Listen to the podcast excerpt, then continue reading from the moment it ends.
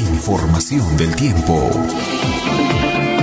Días. Bueno, el pronóstico para el día de hoy se espera a consecuencia de un friaje que se tiene en estos momentos en la zona de selva, descenso de temperaturas en Carabí, Sandia, zona de selva. Eh, eh, friaje eh, de intensidad leve, pero que está trayendo consigo nubes hacia, la, hacia los Andes del sur y por lo tanto tenemos cobertura de nubes. va a permanecer todavía con cobertura de nubes el día de hoy, 28 y mañana, y a consecuencia de ello las, las heladas disminuirán en su intensidad durante esta noche y mañana, eh, heladas solamente leves eh, o sensación de frío, entre hoy y mañana 28 y 29, y pero a partir del día 30 nuevamente eh, retornarán las heladas características temporada. No se esperan todavía heladas de magnitud moderada ni fuerte, durante los próximos siete días y eh, pero no eh, se recomienda pues a, consecuencia de ello no bajar la guardia abrigarse adecuadamente las noches y en el día protegerse contra la radiación solar eh, lluvias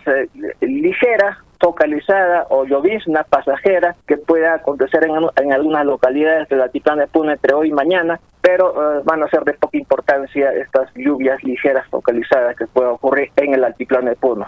En la zona de Carabay Sandia, zona de selva, definitivamente concluyó ayer las, eh, la temporada lluvia 2020-2021 y se tiene condiciones también características temporales en estos momentos nubes parciales, sensación de frío en la zona de selva, en la zona de Carabay Sandia, zona de selva, ya eh, se, tiene a partir del día de hoy condiciones de bajas temperaturas. Cualquier modificación de las condiciones tanto en altiplano zona, eh, y zona de selva comunicaremos con anticipación. Que tengan buenos días.